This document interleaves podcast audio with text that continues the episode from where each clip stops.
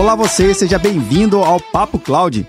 Esse espaço foi criado para debatermos sobre as principais tecnologias que vêm revolucionando as empresas e os seus negócios.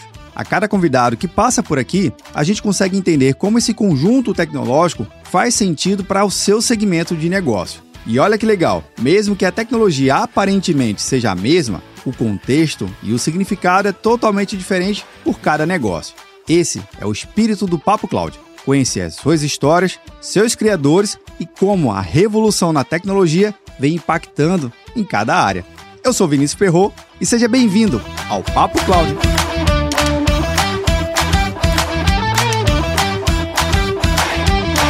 Olá você, seja muito bem-vindo ao Papo Cloud. Eu sou o Vinícius Perro e nesse episódio eu bato um papo com Alexandre Pinto, VP de produtos da Pismo, empresa que já está presente em cinco continentes, né, aqui no nosso na nossa terra, que ainda eles só estão na terra, viu? Mas quando tiver outro escritório em outro lugar, eles vão estar fora também. Escritório no Brasil, nos Estados Unidos, Reino Unido. O pessoal vai me corrigir aqui se eu esqueci alguma coisa. Mas a gente vai falar justamente sobre uma área de serviços que está muito presente na nossa sociedade brasileira, que é a área bancária, serviços importantes para alavancar a economia, negócios, serviços e entender também o portfólio da Pismo, não só na área bancária, mas no meio de pagamento também. E também entender justamente sobre um carinha que ajuda a regular todo esse mercado, que é o tal do Bacen. Eu não vou dar mais spoiler não, mas isso a gente vai contar com a participação do Alex. Alex, muito obrigado aqui pela sua participação no Papo Cloud e seja muito bem-vindo. Olá, Vinícius, tudo bem? Em primeiro lugar, eu que agradeço o convite, é um, é um prazer estar aqui conversando com você. Um prazer todo nosso, Alex. E se eu falei alguma coisa, por favor, me corrija, viu? Se eu falei alguma coisa besteira aqui. Ah, não é esse continente, não. Já inventaram mais uns seis continentes, a gente já está presente.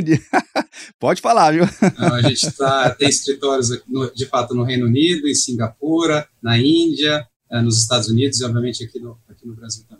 Caramba, olha aí, tá vendo? Não dá nem tempo de falar que o negócio se atualiza tão rápido e vai crescendo rapidamente, mas que legal. Alex, uma das coisas que a gente gosta de iniciar o nosso bate-papo aqui é fazer uma apresentação da sua trajetória de carreira para a gente poder te conhecer um pouquinho mais, por favor. Bem, Vinícius, a minha, a minha formação é em tecnologia, né? Eu fiz a graduação em engenharia de computação, na sequência eu engatei ali um, mestrado em engenharia elétrica e comecei a minha carreira como, como desenvolvedor de software. No começo, ali uh, na área de, de sistemas para telecomunicações, para empresas de, de, telefonia celular. Mas logo ali, a partir final de 2001, 2002, já faz um tempinho, eu entrei para esse mundo de, de tecnologia para mercado financeiro, né, para indústria financeira, para bancos na época. Né? E eu fui trabalhar numa empresa cujo foco eram sistemas de core bancário. O que, que é um core bancário? Né? O core bancário é como se fosse o RP, fazendo uma analogia, um RP de um banco. Sim. São sistemas que cuidam dos processos de retaguarda de um banco, né? Então gerenciam as contas correntes dos clientes, os empréstimos, os investimentos, a tesouraria, a contabilidade e, e, por aí vai.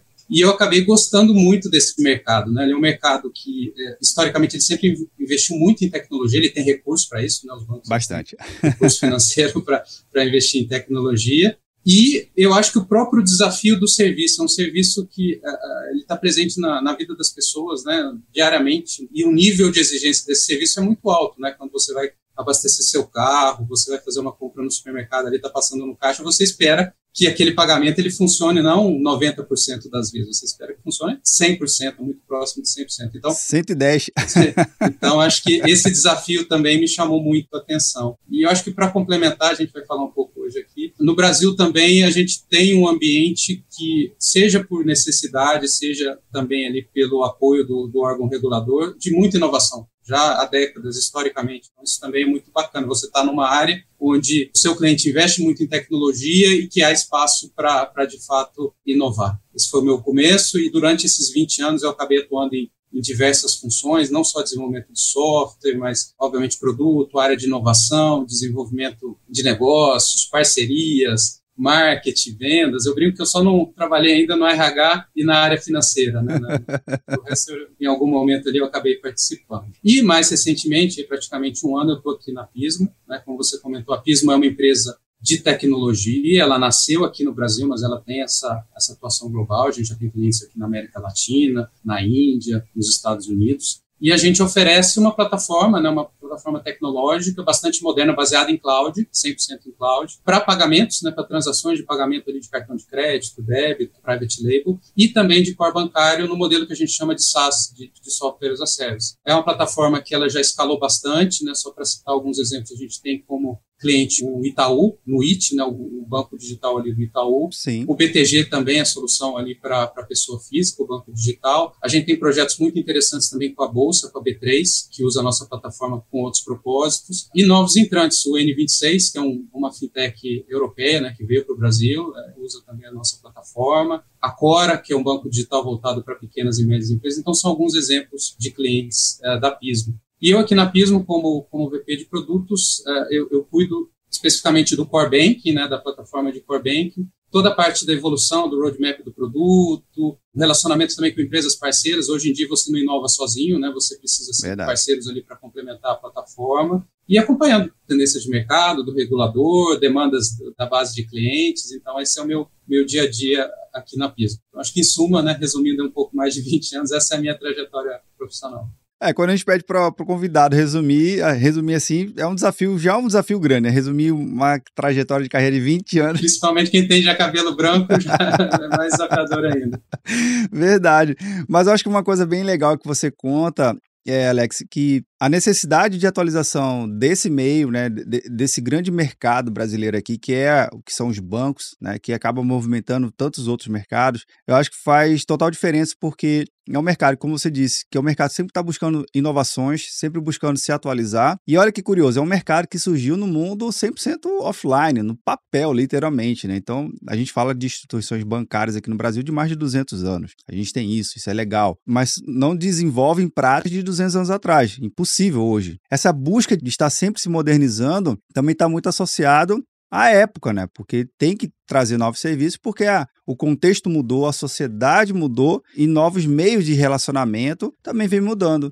Então, é muito mais do que simplesmente receber e pagar e guardar um dinheiro. Não é isso. Já foi isso há muitos anos. Então, essa evolução, acho que está no top 1, está no 1 do, dos principais motivos do que as empresas nesse segmento têm que estar tá sempre buscando inovação para trazer serviços e aí, obviamente, trazer todo o processo em conjunto. Então, inovar é a regra do jogo. Seria isso? Exatamente. Eu acho. Por que, que o mercado aqui ele é bastante sofisticado, né? Ele, na verdade, normalmente a inovação ela vem de alguma necessidade ou de alguma dor. Então, quando você volta um pouco mais, algumas décadas, a gente viveu durante um bom período ali a, a, inflação alta, a hiperinflação. E quando você fala de um cenário onde o dinheiro ele perde o valor muito rápido, ele, o dinheiro também não pode ficar parado. Verdade. Então, mundo offline, né? Então, para você pagar uma conta, fazer uma transferência, então desde a década de 80, 90, os bancos já começaram a se atualizar do ponto de vista tecnológico, porque o dinheiro, né, de um dia para o outro, o dinheiro perdia valor. Então, essas transferências elas tinham que acontecer não de forma física, mas de forma eletrônica.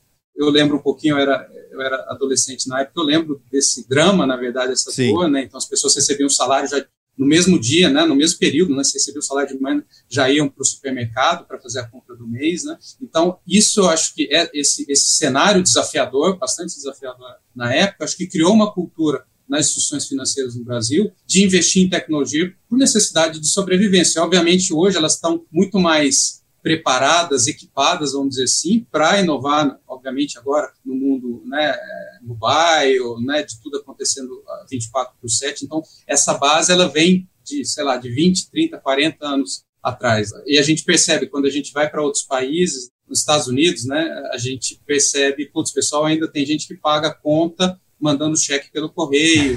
Por quê? Porque talvez não vivenciaram, né, não tiveram essa é. mesma dor há 20, 30, 40 anos atrás. E que para a gente é bom, porque nos dá uma, uma certa vantagem competitiva. Né? De certa forma, a gente está, em alguns aspectos, à frente de países do ponto de vista socioeconômico, até mais desenvolvidos do que a gente. Isso é verdade. E eu me lembro muito, falando dessas inovações que os bancos tentam criar e tentam experimentar, ali na década de 90, o Bradesco criou, junto com o Mega Drive, aquele videogame né, que tinha, produzido inclusive pela Tectoy aqui no Brasil, o Telebradesco, que era o conceito de você ter um cartucho de videogame associado a uma linha telefônica, a gente está falando da década de 90, viu? Então, assim, internet de escada, quem tinha eram poucos, né? Mas com esse cartucho cedido pelo próprio banco, você chegava em casa, conectava isso no, no seu videogame, a sua televisão é a sua linha telefônica, e dali você já podia fazer transferência bancária, consulta de saldo e pagamento de boleto. A gente está falando da década de 90. Então, assim, Internet Bank não existia ainda.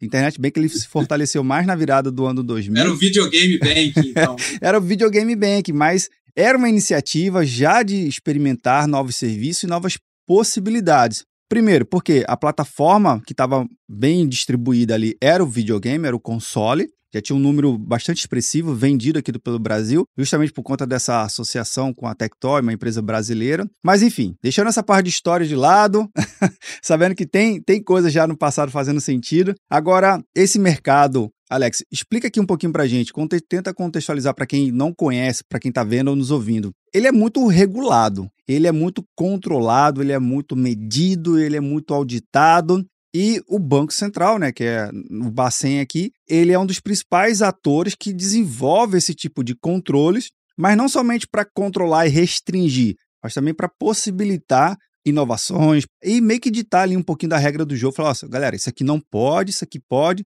e o que pode, fique à vontade para poder desenvolver. Contextualiza um pouquinho aqui para a gente o que, que é o Banco Central e qual a importância dele nesse contexto de inovação, principalmente agora, em pleno século XXI. Não, perfeito. Eu costumo dizer que o, analogia, o Banco Central é o dono da bola né, no mercado Legal. financeiro. Né? O Banco Central, obviamente, é uma, uma, instituição pública, agora ela, ela tem até uma independência em relação ao, ao Poder Executivo. O Banco Central tem várias funções, por exemplo, a questão da política monetária, que a gente vê a taxa de juros, mas do ponto de vista de mercado, ele tem uma, uma posição muito importante de regulador. Então, basicamente, todas as regras que é, direcionam aqui o mercado financeiro, o que pode fazer, o que não pode fazer, é determinado em alguma medida pelo, pelo Banco Central. Isso é relativamente comum é, em todos os países, né, como você comentou, é um mercado regulado e precisa ser regulado, porque a gente está falando aqui de transações financeiras, a gente está falando de dinheiro dos outros, é. pessoas, empresas, então não dá para ser não dá para ser muito criativo ou extrapolar alguns limites que eventualmente em outras indústrias, outros mercados talvez fosse possível. Eu costumo dizer que talvez só o mercado ali ligado à saúde, que acho que exige uma regulamentação ainda maior, porque aí você está falando de, de vida. Mas acho que o ponto importante acho, da nossa realidade é algo que não é comum em outros países, é a postura realmente do Banco Central com relação à inovação. Porque, via de regra, é um mercado regulado pela sua natureza, e os reguladores, em geral, eles são mais conservadores, né? Inovação e regulação não tem ali uma, uma sinergia muito grande. Nem sempre andam juntas, né? Exatamente, né? Então, via de regra, olhando outros países, a gente vê uma postura do regulador muito mais de manter o status quo, né, as coisas como estão, garantindo a estabilidade do sistema, que é importante, obviamente, mas sem muitas, sem permitir muitas inovações. Então, é mais manter as coisas como estão, né, uma postura dessa forma. E o Banco Central, eu diria que principalmente a partir de 2013, ele conseguiu definir, e ele chama isso de uma agenda, né, hoje chama agenda BC hashtag, né, BC, BC Cerquinha, ele conseguiu criar uma agenda pró-inovação, pró-aumento de competitividade, pró-democratização dos serviços financeiros, e ele conseguiu esse equilíbrio, né? Ele precisa manter a estabilidade do sistema, a integridade do sistema, as pessoas precisam confiar no sistema financeiro, pessoas e empresas, mas ele conseguiu, com algumas mudanças de regulamentação das regras do jogo, ele conseguiu possibilitar que outros players, outras empresas, né, as fintechs, a gente tem vários casos super bem sucedidos, pudessem entrar no mercado. E muito provavelmente, se essas regras não fossem mudadas, a gente não teria esse cenário hoje tão dinâmico no Brasil. A gente não teria boa parte dessas fintechs. Eu vou dar só um exemplo prático aqui. Eu e você, a gente decide montar um banco. Montar um banco é caro, seja no Brasil, seja em qualquer lugar do mundo. Você precisa de muito capital, você precisa contratar sistemas, você precisa contratar pessoas experientes, não o mercado para curioso, para amador. Você precisa de autorização do Banco Central, aguardar um ano, dois anos. Então, existe uma barreira de entrada muito grande. No Brasil, mais ainda, né, pela extensão territorial, se a gente resolver montar um banco para pessoa física, são acho que mais de 5 mil cidades. Né? Imagina a gente montar agência em 5 mil cidades. É um investimento muito grande. Não é à toa que o mercado era muito concentrado, porque existiam barreiras de entrada muito, muito grandes. E o Bacen, eu costumo dizer, ele está derrubando esse, esse, muro, né, essas barreiras de entrada, com a regulamentação, com alterações na regulamentação. Então, em 2013, ele criou o conceito de instituição de pagamento, que são as fintechs hoje, a maioria das fintechs, né, então Nubank, PicPay, Mercado Pago, Banqui, são instituições de pagamento que é uma, é uma, uma, entidade jurídica muito mais simples, né? Você constituir, você montar uma instituição de pagamento do que um banco. Verdade. Tem algumas limitações de oferta de serviço, mas é, assim, é muito mais barato. Mas já entra no jogo, né? Esse que é o legal. E já entra no jogo. Diminui muito o risco e investimento necessário pra, justamente para você começar a entrar no jogo, para você tentar inovar, tentar mirar num público-alvo diferente, que às vezes não é bem atendido pelos bancos tradicionais, os incumbentes. Então, assim, esse, esse movimento veio por causa dessa mudança regulatória. Outra mudança foi justamente a possibilidade de você abrir uma conta de forma 100% digital. Isso aconteceu em 2016. Até 2016 existia uma dúvida. Será que o Vinícius ele pode abrir uma conta sem precisar ir fisicamente numa agência, num local ali que ele vai assinar um papel, uma ficha na frente de uma pessoa? Existia uma dúvida se podia ou não. E aí o Banco Central em 2016 falou, não, pode, pode abrir uma conta de forma 100% digital. Que foi uma resolução, uma circular, né, uma definição que mudou o jogo. De novo, né, não sei se a gente teria hoje né, os Nubanks, os PicPays da vida, se fosse necessário, se fosse obrigatório que a pessoa fosse numa agência. Bem difícil. Então, acho que são, são alguns exemplos ali de como o Banco Central ele foi conseguindo, né, mudando algumas regrinhas, tirando algumas barreiras de entrada, trazer outras empresas, outros players aí para o jogo. Isso é bem interessante, porque a regra do jogo, então, considerando o Bacen que ele dita ali a regra, ele é o dono da bola, nessa nossa analogia aqui, se ele também não se transformar, ele mesmo vai ser julgado para dizer assim, cara, qual é o seu papel aqui? Porque ficar só controlando e dizer o que não pode, qualquer coisa pode te substituir. Então, essa hashtag Agenda Bacen, né, que esse BC, essa hashtag para inovação e criação, ele também ressignifica muito do papel dele no contexto brasileiro e no contexto global, né? A importância dele. Então ajuda o ecossistema brasileiro de inovação, porque a gente brasileiro gosta de inovar, ele gosta de criar coisas novas, ele gosta sempre de buscar alternativas interessantes, porque a gente gosta de usar o que tem. Nós somos muito early adopters de tecnologia. O brasileiro é uma das populações que mais ficam na internet, né? Tem vários indicadores que mostram isso, principalmente agora com 5G. Mais pessoas vão estar utilizando novos serviços. Então, essa visão e essa inovação do próprio Bacen ajuda ele mesmo a permanecer no jogo dele, né? Ele participando do jogo e trazendo mais ainda novidades, né? Então, a novidade não necessariamente é só dele, é do mercado. Então, a contribuição do mercado também agora faz com que todo o ecossistema se beneficie. Por exemplo, tem vocês, a Pismo trazendo uma plataforma completa de diversas soluções ali que vai trazer possibilidade de inovação. Então, literalmente, hoje é um jogo de ganha-ganha. Todo mundo está ganhando, desde que realmente esteja disposto a contribuir com o ecossistema. Contribuição, inovação, regra do jogo. É isso? Exatamente. Eu acho que e é muito bacana porque a gente percebe justamente essa essência na atuação do Banco Central. Ela é uma entidade pública. Qual que é o propósito, em última análise, né, da, da entidade? É trazer benefícios para a população, para a sociedade, né? Verdade. E é interessante que né, a gente consegue perceber essa mudança ao longo do tempo, a própria forma de atuação do Banco Central. Então, quando eu, comecei lá, eu comentei em 2001, 2002, foi mais ou menos a época da implantação do SPB, que é o Sistema de Pagamentos Brasileiros, que surgiu a TED, que também foi uma grande inovação no mercado. E naquela época, a discussão de como é que ia funcionar essa rede, né, o protocolo de comunicação, era uma discussão mais fechada. Era o Banco Central, os bancos, as associações de classe ali dos grandes bancos, os bancos médios, e era aquele grupo, aquele grupo mais restrito ali que tomava as decisões, né, ou, ou contribuía ali para o paciente tomar a decisão. Avançando aí 15, 20 anos no tempo, o Pix, né, que foi um projeto ali desenvolvido basicamente em 2018, 2019, já mudou totalmente. Os grupos de discussão, basicamente qualquer empresa interessada, seja de tecnologia, seja fintech, qualquer empresa que se sentisse capaz ou que aquele assunto interessava, ela poderia participar da discussão. Houve diversas consultas públicas, grupos de trabalho, plenárias, então, foi uma mudança muito grande também de postura do regulador, de ouvir mais a, a, a, sociedade, né, os outros atores da sociedade, e a própria forma também que o PIX foi desenvolvido, e o Open Finance também está indo nessa linha, mais ágil. Ele, o Bacen adotou um pouco da, da, do que a gente chama de metodologias ágeis, aí, de trabalhar por, como se fosse por sprints, né? não você ficar ali dois, três anos especificando, construindo, e aí vem pacotão pronto. Né? A gente vê isso com o Pix, várias coisas já foram lançadas após né, o, o, dia 1 do Pix, né, Pix cobrança, Pix saque troco,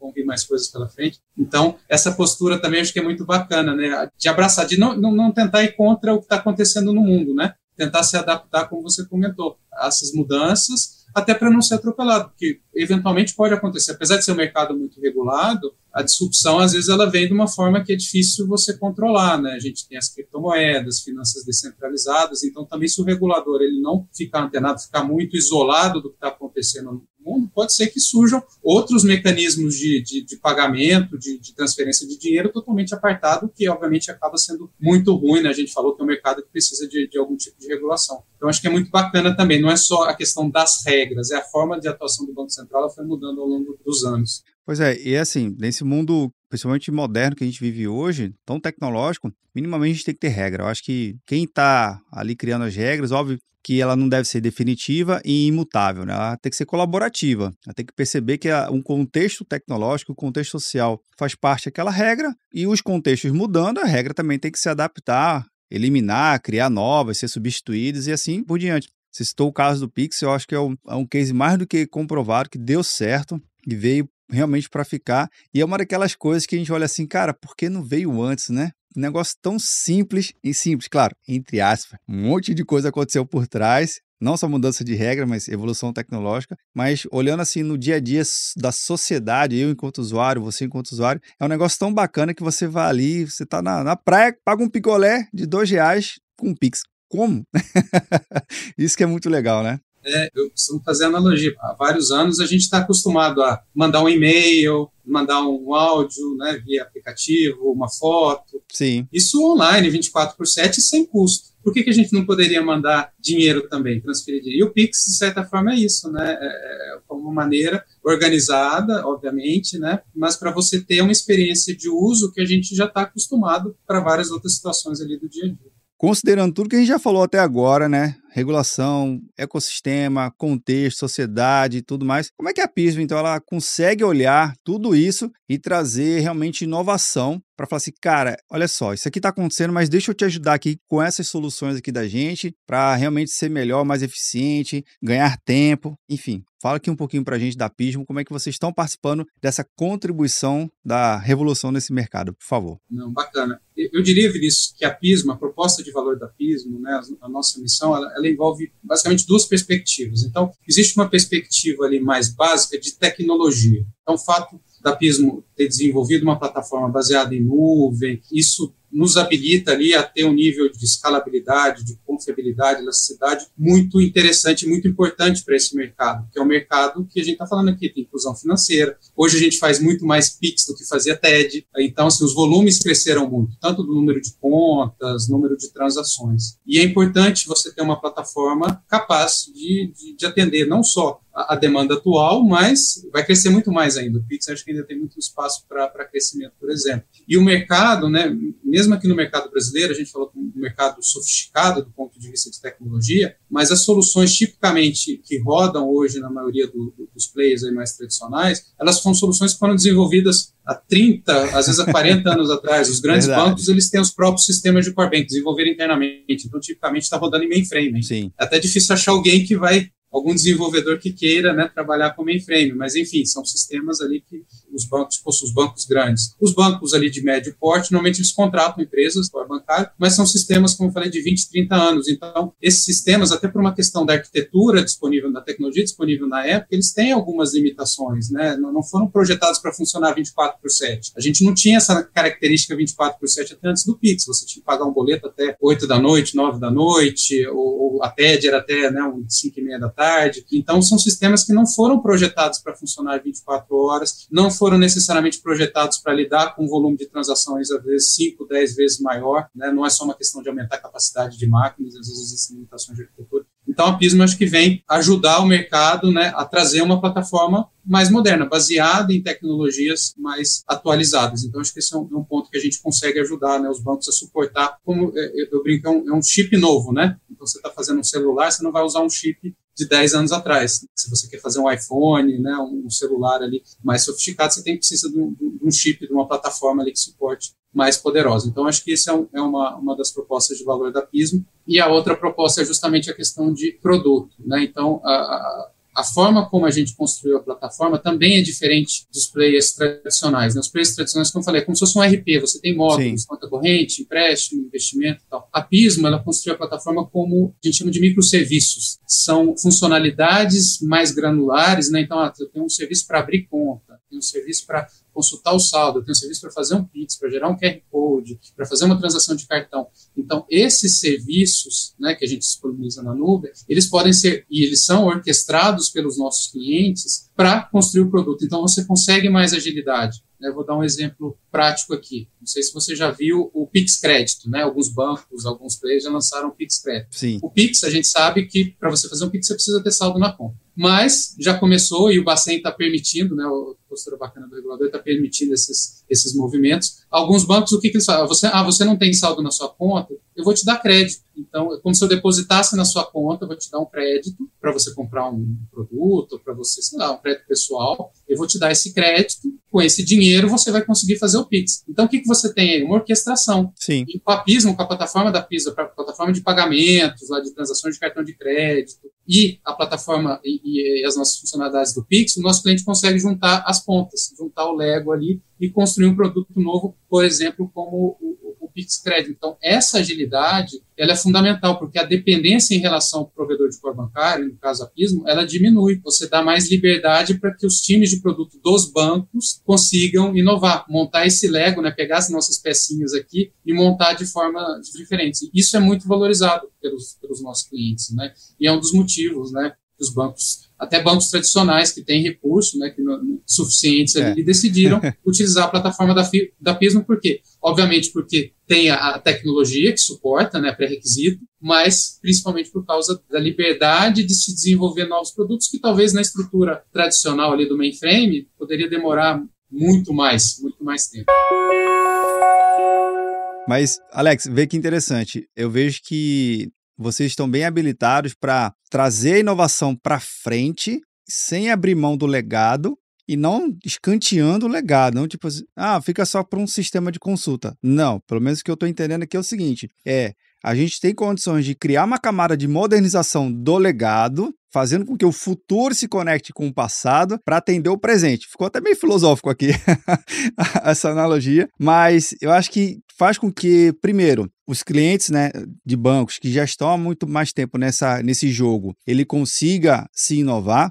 Existem vários bancos que têm um legado muito forte presente e é um investimento importante, não é algo que você simplesmente descarta ou refaz o sistema. Quem já desenvolveu sabe que não é tão fácil, né? Você simplesmente, ah, é só refazer num sistema mais novo. Calma, não é assim. Tem uma série de fatores que complica a regra do jogo. Mas considerando essa possibilidade de vocês conectar o passado justamente e inovar e trazer para o presente e tudo mais, é diferente então a percepção no, do mercado. Seria então essa a fórmula do sucesso, por isso que vocês estão aí em cinco continentes, espalhados em, em grandes escritórios no mundo inteiro o cliente global ele percebe que vocês realmente estão preparados e trazendo realmente uma coisa que revoluciona tudo, toda a regra do jogo, né? Vocês não querem só dizer o que é mais novo, mas sim todo o ecossistema.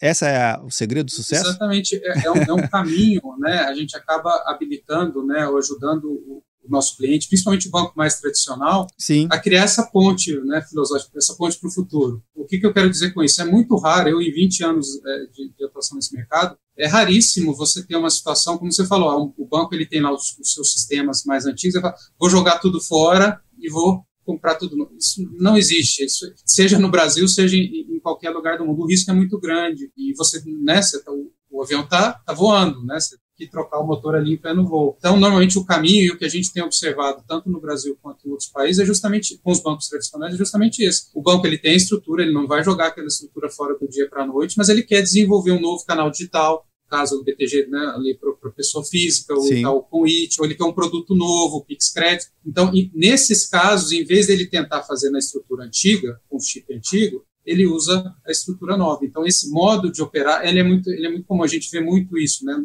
Com, com, os players tradicionais. E é o caminho que a gente entende que é o, é, é o mais viável mesmo, né? E aos poucos, obviamente, à medida que você, né, os clientes eles estão indo pra, migrando para o novo canal digital, aí eventualmente você vai desligando aos poucos os sistemas antigos, mas é uma solução muito mais que, como você falou, ela se pluga ela tem as facilidades aí, né, entrando um pouco mais na parte técnica de API, Sim. de eventos, de data lake, ou seja, é uma plataforma que você consegue integrar muito fácil com outros sistemas e que permite o banco ir inovando, né, trazendo eventualmente novos clientes, novos produtos para a plataforma da Pismo e gradualmente fazendo esse decomissionamento, né, começando a desligar os sistemas, mas de uma forma que diminui muito o risco. Eu acho que esse é o ponto principal. Esse é o motivo, né? Por que, que um grande banco não troca o sistema? Porque é um risco gigantesco. Então é preferível seguir esse outro caminho, né? Um caminho intermediário ali que você consegue inovar, consegue esse equilíbrio, né? De inovar, competir com as fintechs, os caras que estão chegando, e não colocar em risco toda uma operação ali que já está já tá funcionando. Pois é, e você falou de uma palavra que rege muito também a, a mentalidade dos gestores, né? É risco. Natural que ele seja avesso ao risco. Claro, a gente não pode temer o risco 100%, senão a gente fica paralisado e a gente não toma uma ação necessária. E a inovação requer risco, mas é tomar o risco com controle. É o famoso sandbox, né? Usando um termo bem técnico aqui também. Tem ali a sua, sua sandbox, testa ali, se é uma coisa bacana, traz para o jogo e traz para o mercado. Se deu erro, está no ambiente controlado, então a gente acaba por aqui mesmo, está tudo certo. Então, ser avesso ao risco, mais aberto à inovação. Uma pergunta que eu acho que é interessante se puder compartilhar. Quando você está com bate-papo com um gestor, ele é ainda mais próximo ao risco ou ele está mais aberto à inovação com a pontinha ali no risco? Acho que aí, Vinícius, depende muito do perfil do cliente. Como a plataforma tá. é, é, abrangente, então a gente atende desde, a, como falei, do N26 do Cora, que são novos players, então são players que eles já entram com esse propósito, então é, é vamos dizer, a, a, o fit ali é muito grande, é até difícil imaginar, né, esses caras eles já estão acostumados em contratar outros serviços como SaaS, então para eles é muito natural. Seria até estranho, né? E com uma solução mais fechadinha ali de você vai instalar que você compra um servidor. Para esses casos, acho que até teria um efeito contrário. Então,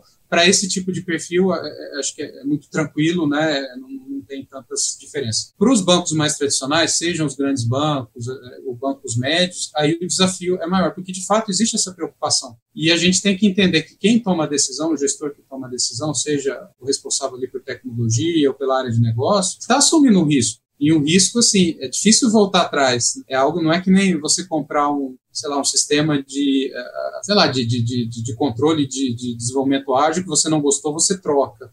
É uma decisão que ela tem um impacto muito grande na companhia, né, na, na operação. Então, existe uma preocupação. Então, acho que é natural, é esperado, até diria, né, essa preocupação, né, putz, mas eu, eu tenho algo aqui que bem ou mal está funcionando, né, eu, eu sei que eu preciso inovar, eu estou numa numa encruzilhada, mas né, me ajuda. Como é que a, gente ajuda esse cliente né, de um banco mais tradicional a, a dar esse passo? Eu acho que tem alguns fatores. Primeiro que a, a plataforma é, ela já está bastante madura, né? Os cases que a gente tem acho que demonstram a capacidade, né? Os clientes que a gente já conquistou ali mostram realmente a, a capacidade da plataforma. Isso ajuda muito. E eu acho que o outro ponto é o que você comentou. E isso a gente faz com bastante frequência. Experimenta. Traz um sandbox aqui, faz o que a gente chama de family friends lança um produto, lança um cartão com uma funcionalidade um pouquinho diferente, faz o Pix Crédito aqui só com os, os, funcionários aqui do banco, com o seu time, experimenta a plataforma, a plataforma SaaS, então assim, o esforço para você configurar um ambiente novo ali para aquele cliente é muito rápido, né? Também isso é uma vantagem em relação às soluções mais tradicionais, que você tem um processo ali mais comprar a máquina, instalar, parametrizar, então é tudo muito mais ágil. Então, normalmente a gente consegue ajudar o cliente a superar essas, esses receios mostrando ali a ferramenta na prática, não só numa demonstração ali de pré-venda, mas Sim. não, vamos fazer em produção ali, vamos fazendo. E você falou, às vezes, ah, não gostei da, da plataforma, ou não, putz, mas eu achei que ia ter um impacto e não, não né, em termos de produto e não teve, não é um produto tão bacana, não vamos fazer. Então a gente consegue dar essa tranquilidade para esses clientes que têm, né, já tem uma operação, já são, já são mais tradicionais. Eu acho que essa experimentação que você comenta, Alex, é bem interessante porque até ajuda na defesa junto à área de negócio. Porque você testou, criou evidências suficientes, obviamente no ambiente controlado, mas são evidências consolidadas, sólidas, e ajudar o gestor a justificar junto à sua presidência, né, a financiar esse projeto. Porque, de novo, diferente de um sistema que é mais para dar um apoio e sustentação à operação. Você falou, por exemplo, um sistema de, de DevOps, que é um uso muito interno. Um projeto que vai mudar o core da empresa, cara, tem que ter muita gente envolvida e a justificativa, quanto mais para cima, quanto mais a gente vai subindo na, na estrutura da, da empresa, mais dados e fatos a gente tem que ter para justificar um projeto como esse. Então, essa experimentação, querendo ou não, ajuda muito, ajuda todo mundo. A vocês da Pismo, para de repente conhecer um detalhe, outro do negócio que faltava na solução de vocês e ajudar o cliente. Então, uma regra boa aqui, faça o sandbox, controle, teste, experimente e vá colher seus dados. Seria isso, uma regra boa. Exatamente, e é muito comum, Vinícius, a gente realmente faz bastante isso, e, é justamente essa questão até, eh, vamos dizer, do buy né, o quanto a alta direção do banco, ele compra a ideia, e é mais fácil, porque se você faz num, num ambiente mais restrito, o investimento é menor, né, o capex é bem menor, você experimenta, você consegue mostrar resultado, e aí você vai ganhando força dentro do banco para ampliar, não, vamos aqui ir para mar aberto, né, lançar o produto no mercado, lançou, teve sucesso, putz, vamos pegar, às vezes, alguma funcionalidade, algum serviço aqui que não está legal, migrar para a plataforma, então esse movimento ele é muito comum, a gente vê realmente com bastante frequência, não só aqui no Brasil, mas em outros países porque essa dor, no fundo, ela é, ela é muito comum. Né? A gente está um pouco mais avançado aqui no Brasil em termos de tecnologia, mas essa necessidade dos bancos de inovar e que tem sistemas antigos e tem essa preocupação do gestor, ela, ela existe praticamente em todos os lugares. Sensacional. Agora, Alex, tentando até brincar aqui de futurismo, né? Considerando que a gente já viu de inovação nesses últimos anos, né? não só com o Pix, mas a revolução bancária que a gente tem acompanhado no mercado tanto produto. O que mais dá para a gente imaginar que o Bacin deve estar tá fomentando aí para a gente nos próximos anos, no médio e longo prazo? Dá para a gente arriscar alguma coisa aqui? Sim, eu acho que tem. Vou, vou ligar aqui minha bola de cristal, uh, mas uh, não, acho que até baseado, obviamente, nas informações que a gente tem ali publicadas pelo, pelo Banco Central, acho que a gente pode dividir curto prazo e, e médio e longo prazo. Curto prazo, né, são, são coisas que já, já estão sendo desenvolvidas aí pelo Banco Central. Então, eu destacaria dois, dois aspectos ali relacionados com o Pix. O primeiro é o Pix automático, que vai ser desenvolvido esse ano.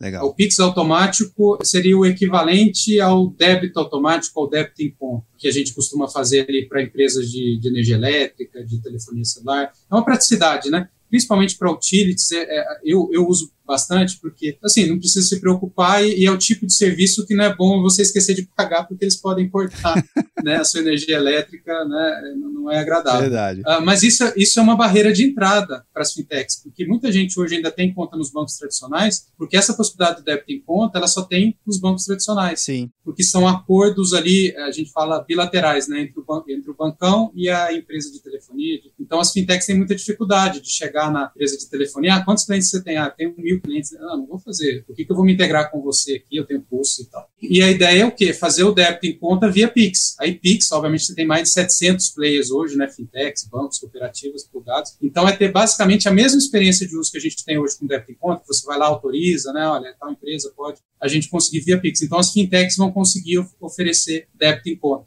Isso acho que é muito bacana. Eu acho que é uma das últimas barreiras do ponto de vista de experiência de usuário que o bancão ainda leva vantagem em relação à, fintech, né? A fintech não consegue oferecer ainda. E eu acho que vai movimentar muito o mercado também do lado das empresas. Eu, eu tenho duas, duas filhas, duas meninas, e eu pago a mensalidade por boleto. Eu gostaria de fazer por débito em conta. E provavelmente a escola também. Mas por que, que não, não acontece? Porque a escola ou ela não consegue negociar com o banco ou fica muito caro, então ela prefere mandar o boleto. Então eu acho que com o Pix automático não é só os players atuais, eu acho que vão ter outros, é, academia, né, escola de inglês e tal, que vão se apoiar muito nesse e vai aumentar de novo, né, o que eu falei, o Pix acho que ainda está tá no meio da curva ali de crescimento, né, vai ser um uso interessante aí da plataforma. E acho que o outro ponto importante ali do, de regulamentação do Banco Central é o iniciador de pagamentos, que é do contexto de Open Finance, né, de Open Bank. O iniciador de pagamentos basicamente é uma regulamentação do Banco Central que diz o seguinte, qualquer empresa, pode ser um e-commerce, pode ser uma empresa, uma indústria, enfim, ela pode se qualificar, ela pode pedir autorização para o Bacen para ser um iniciador de pagamento. Então ela pode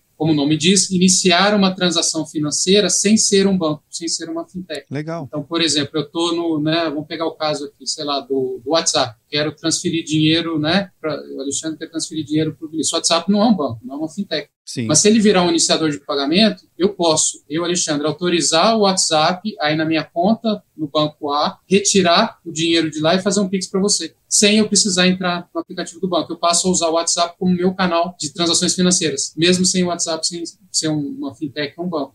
Para transferências, para pagamentos. Então, eu vejo uma possibilidade muito grande. O mercado ainda tá, tem poucos iniciadores de pagamento habilitados, né, aprovados pelo Bacen ainda, mas é um mercado que deve crescer muito e acho que vai surgir muita inovação, porque você vai começar a ter outros canais, aplicativo, rede social, o próprio e-commerce também conseguir facilitar ali o processo de checkout, né, sem ter que você fazer o copia e cola, ali, o Pix copia e cola do tradicional. Então, é. acho que isso, isso é uma coisa que, com certeza, acho que vai, vai trazer um benefício muito grande aqui para o ecossistema também. Dá muita inovação, né, não só as fintechs, mas putz, o que, que o WhatsApp, o Instagram, o Facebook, o, sei lá, né, quem mais vai entrar nesse, nesse mundo de, de iniciação de pagamentos. Muito legal isso aí, viu? Isso aí vai ser bem prático, vai ser bem aceito no mercado, viu? Outra coisa, tem relação também com o iniciador de pagamentos. Isso já é um pouco médio prazo. Sim. Que é o seguinte: hoje, para você fazer uma iniciação de pagamento, cada transação você precisa autorizar. Então, se eu quero mandar dinheiro para você pelo WhatsApp hoje, eu vou lá e preciso autorizar. Preciso digitar minha senha, biometria ali. Amanhã, se eu quiser fazer de novo para você, tem que fazer o mesmo processo de autenticação. Existe uma ideia, né, ainda não está fechado quando vai ser desenvolvido, que é você conseguir fazer pagamentos recorrentes. Então, eu autorizo uma vez só um aplicativo, iniciador de pagamentos, para fazer isso. Então, qual seria um caso interessante? Os aplicativos de mobilidade urbana, de delivery. Eu vou lá e cadastro a minha conta. Em vez de cadastrar um cartão de crédito, como a gente faz hoje, eu cadastro a minha conta e dou essa autorização. Olha, você aplicativo aqui pode né, cobrar, né, pegar o dinheiro da minha conta via Pix, né, puxar o dinheiro via Pix, para me cobrar por uma entrega, por uma viagem né, que eu fiz, como a gente faz hoje com o cartão. Sim. Aí você fala, mas a gente já tem o cartão. Tá, mas nem todo mundo tem cartão de crédito. Esse é o primeiro ponto. O segundo ponto é que a transação de cartão de crédito ela é cara. Normalmente é um percentual do valor da, da transação. E o Pix normalmente é um valor fixo. Às vezes né, a empresa não paga nada. Então, vai existir um incentivo das próprias empresas, de delivery, para você fazer esse processo de você cadastrar sua conta, provavelmente vão dar um desconto, vão dar ponto de fidelidade, cashback. Sim. Então, acho que isso é muito bacana, vai, vai ter bastante inovação também ligada à, à, iniciação de pagamento. Olhando mais longo prazo, sinalizações ali que o, que o Bacen já, já passou. No caso do Pix, a gente vai ter o Pix offline, né? Então, hoje, para a gente fazer um Pix, a gente precisa, o nosso celular precisa estar tá conectado à internet. Então, existe a possibilidade ali, o plano de a gente conseguir pagar sem precisar ter o celular uh, online, como a gente consegue fazer hoje, por exemplo, com as wallets, né, Apple Pay, Google Pay. Então, seria uma maneira. Outra inovação também que está no radar mais para frente é pagamento via NFC. Hoje o, Pix é QR Code ou a chave. A gente conseguir pagar NFC também muito parecido com Apple Pay,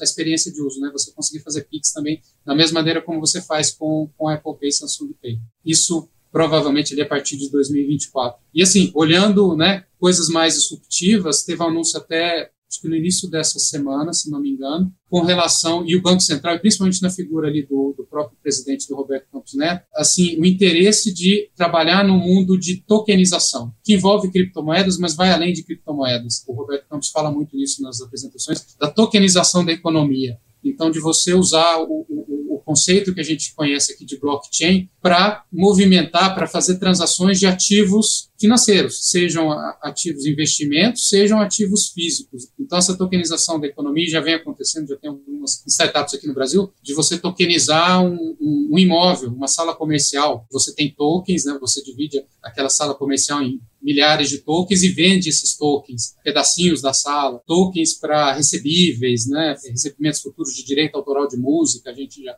já está vendo no mercado. Então, o Banco Central também está bem antenado com isso e a tendência, pelo que eles sinalizaram até o momento, é que eles também criem uma rede de que a gente chama de liquidação, né, de onde as transações de fato acontecem, como a gente tem a, a rede hoje para as TEDs, a gente tem a rede do Pix, o Bacen já demonstrou, né, anunciou essa semana, a intenção de criar uma rede também para lidar com esse tipo de transação, de tokenização ali, que chama da economia. Então, isso eu acho muito bacana, é algo, eu entendo que transformacional, porque muda muito a forma como as pessoas investem. Então, vou dar um exemplo aqui um pouco mais técnico, né? A gente tem um, um tipo de investimento chamado debenture, né? Que é um título de dívida, né? Uma empresa, ela precisa captar dinheiro, ela emite uma, como se fosse uma nota promissória ali. E isso é caro, assim, é, para você emitir uma debenture, você tem que contratar um banco, você tem que contratar uma assessoria, tem que ser uma operação de valores altos, Verdade. algumas dezenas de milhões de reais. Então, não é qualquer empresa que consegue emitir uma debênture. E para quem compra também, às vezes é só investidor qualificado, que tem mais de um milhão de reais em financeiro. Então, assim, é um clubinho mais restrito. Sim. Quando você vai para a tokenização, não, você tem custo, me, menos custos associados ali, menos intermediários. Então, uma empresa de menor porte poderia captar no mercado via token, emitir tokens, e esses tokens serem negociados nesse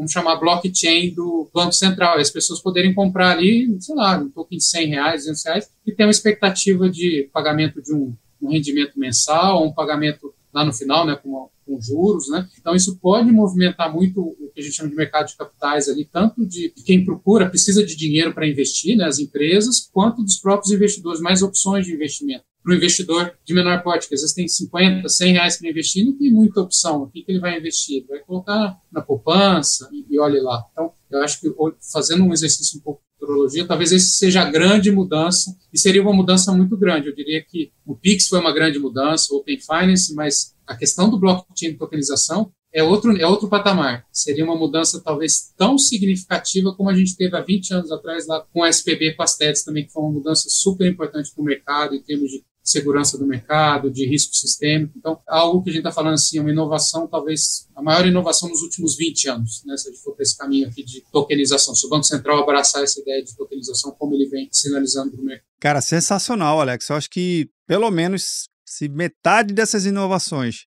se concretizar, já vai ser uma revolução enorme. A gente sabe que às vezes precisa de um ajustezinho ali ou outro, mas só essa, essa projeção aqui vai ser bem legal. Alex, a gente chegou no nosso final do nosso bate-papo aqui. Porém, a gente fecha sempre o nosso episódio com uma pergunta para a gente refletir junto aqui com quem está vendo ou nos ouvindo, que é a resposta do, do nosso convidado. Mas a resposta ela pode ser para o lado técnico ou para o lado não técnico. O que vier do coração tá valendo. Então bora lá. Para o Alex, o que, que é essa tal da computação em nuvem? O que, Cláudio, né? eu vou dar uma resposta rápida, técnica e como eu interpreto a cloud, como eu enxergo a cloud, né, uma visão mais pessoal. Acho que assim, tecnicamente, né, é, foi uma evolução importante porque mudou o paradigma com relação a, a acesso a, a, recursos computacionais, né? Então, a cloud, ela, você consegue acessar recursos computacionais, capacidade de processamento, armazenagem, muito parecido com utility, né, como energia elétrica. Você bota, eu comprei uma, um monitor novo, eu vou colocar na tomada ali, eu não preciso me preocupar de onde está vindo a energia elétrica, a energia elétrica ela vai chegar aqui no, no, monitor. E a computação em nuvem, ela, ela traz esse modelo que tem uma grande vantagem clara de elasticidade, né, que é importante pelo que a gente começou aqui, né, putz, PIX, né, evolução do PIX, evolução de quantidade de transações, então tem essa elasticidade, né, essa capacidade de expandir o processamento, a armazenagem muito rápido, em questão de, às vezes, minutos, é algo muito bacana, e via de regra também computação em nuvem, você tem ganho, na maior parte dos casos, ganhos também de custo, de segurança, de estabilidade, porque você tem um provedor especializado ali com, com processos muito, muito bem definidos e ganhos de escala. É a resposta mais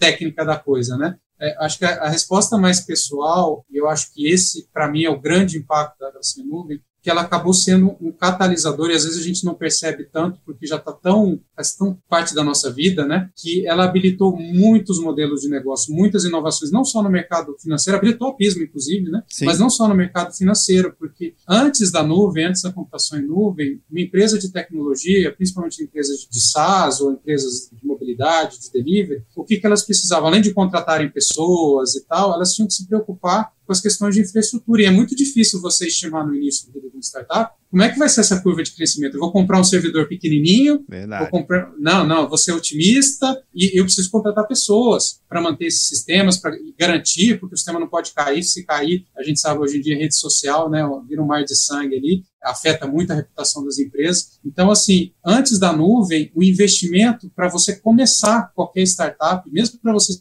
experimentar modelo de negócio, como você falou, era muito alto, não só do ponto de vista de máquina, de hardware, mas de pessoas para manter aquilo no nível que hoje todo cliente, todo consumidor espera. Então, com o surgimento da nuvem, eu acho que muito do que a gente vê hoje de aplicativo que está aqui no nosso celular nasceu, ou pelo menos surgiu nessa velocidade por causa da nuvem. Então, a nuvem é um grande catalisador, né? uma grande plataforma de, de inovação. Então, para mim, é, é, é o grande benefício e, de novo, né, eu não consigo imaginar o um mundo sem computação em nuvem, muito provavelmente o que a gente tem hoje, 70%, 80%, talvez que a gente tem hoje no celular, que a gente usa no dia a dia, não teria ou, ter, ou demoraria muito mais para escalar, para fazer parte da vida das pessoas. Cara, sensacional. Alex, queria muito agradecer aqui a sua participação no Papo Cloud. Adorei o bate-papo e portas abertas. Por favor, volte mais vezes para contar mais cases de sucesso e o que, que o mercado está revolucionando aí, o que, que vocês também estão ajudando o mercado a criar essas inovações. Muito obrigado, viu? Não, eu que agradeço, é muito bacana, obrigado aí pela oportunidade e com certeza vamos marcar outras conversas porque certamente novidades vão surgir aí nos, nos próximos meses. Legal. Bem, e você que está vendo ou nos ouvindo no nosso bate-papo, o que, que você achou do bate-papo com o Alex? Eu adorei. Foi uma verdadeiramente uma aula de inovação. Um mercado complexo, que é o mercado financeiro, brasileiro, global também, mas entender como que funciona o órgão principal, o órgão regulador aqui no Brasil, que é o Bacen, que é o Banco Central, e entender que também que ele não só está lá para e não só deve ficar lá para determinar regras, mas sim motivar e incentivar a inovação. Muito obrigado pela sua participação e audiência. E você sabe, esse episódio nunca termina por aqui. A gente continua discutindo lá no nosso grupo do Papo Cloud Makers. Link na descrição para facilitar a sua experiência. E aí, tá na nuvem?